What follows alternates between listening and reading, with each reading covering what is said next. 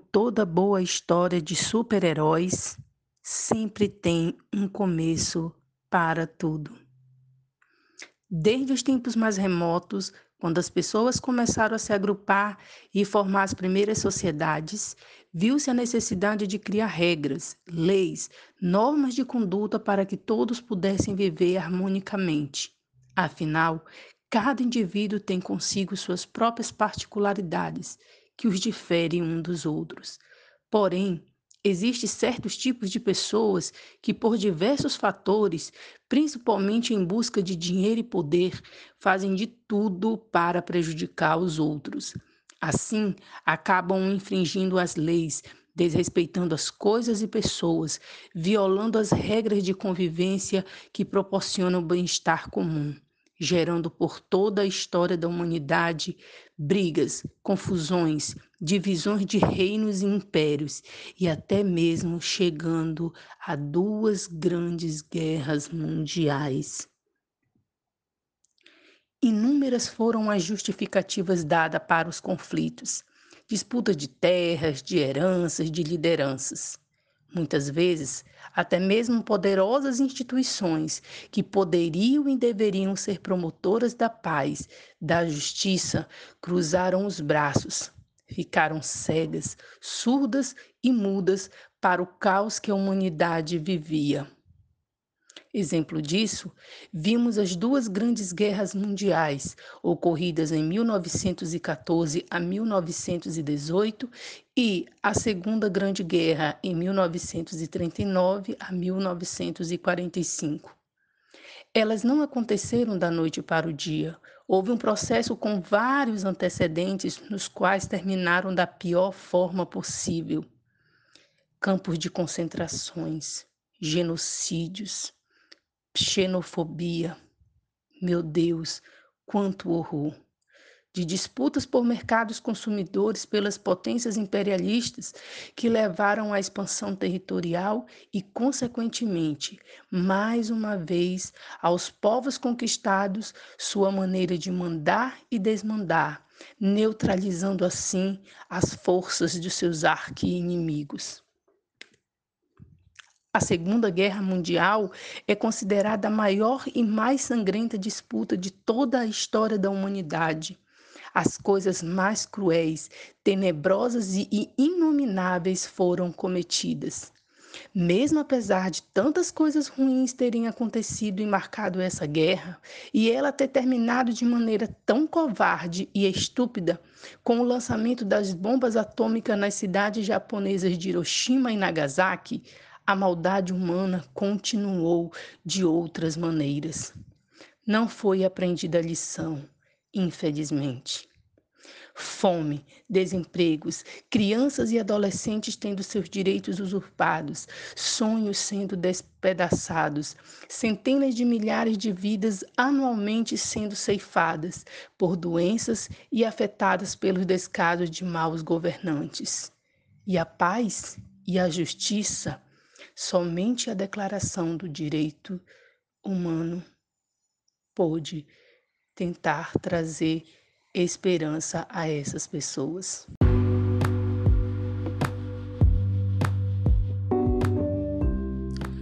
Olá, tudo bem? Aqui é a professora Érica do Vale, gravando mais um programa Ondas do Saber. Hoje na aula de História, estaremos vendo sobre o povoamento da América. Vamos lá?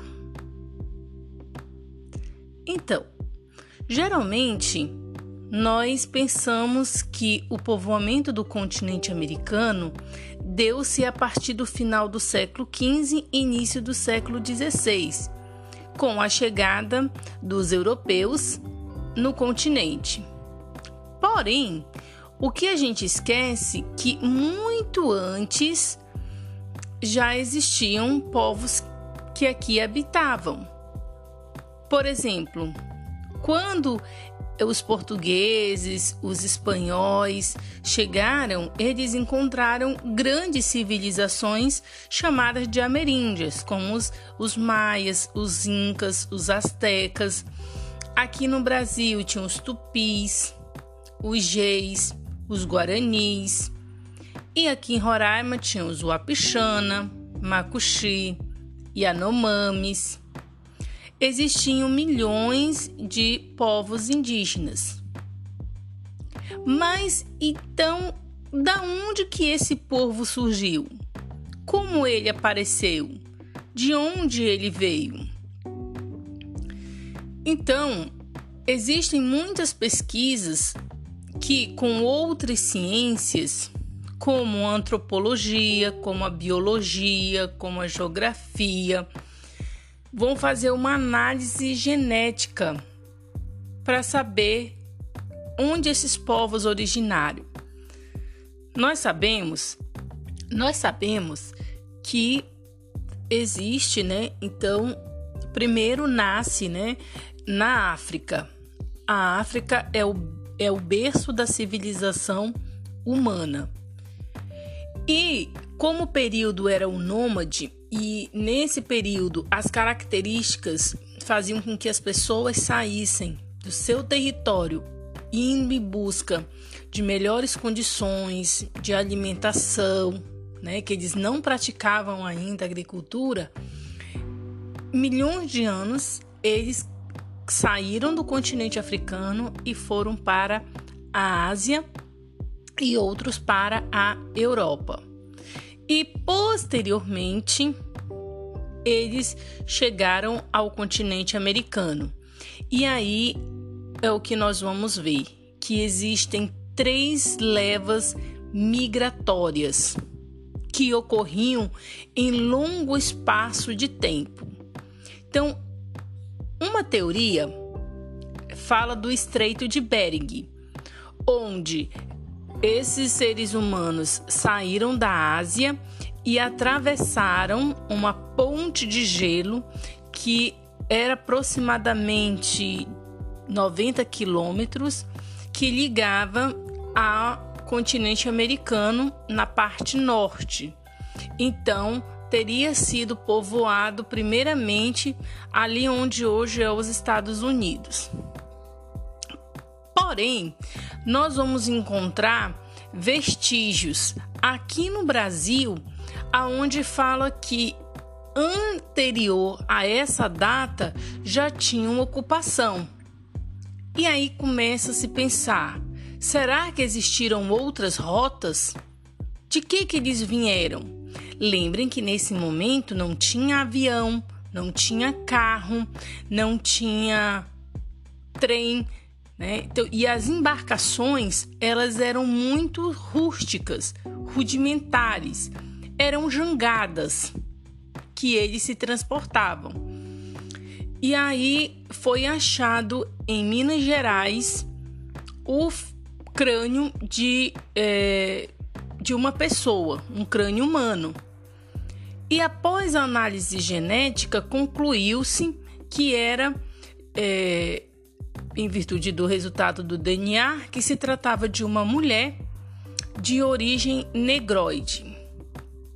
Então, a gente começa a perceber que, além do Estreito de Bering, que ligava a Ásia ao continente americano na parte norte, teria uma outra possibilidade. E qual seria essa possibilidade? Ter vindo pelo Oceano Atlântico, saído do continente africano e ter chegado até aqui, fazendo a mesma rota que milhões de anos depois foi feita pelos navegadores portugueses que saíram né, da, da onde eles estavam e atravessando o Atlântico. Pois bem, terceira hipótese é que eles podem ter vindo da Oceania, onde fica o país Austrália. E eles, os aborígenes, poderiam ter chegado pelo Pacífico.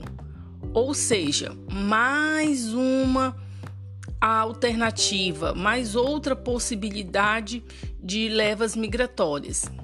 E como eu falei para vocês, cada leva migratória, elas não aconteciam da noite para o dia.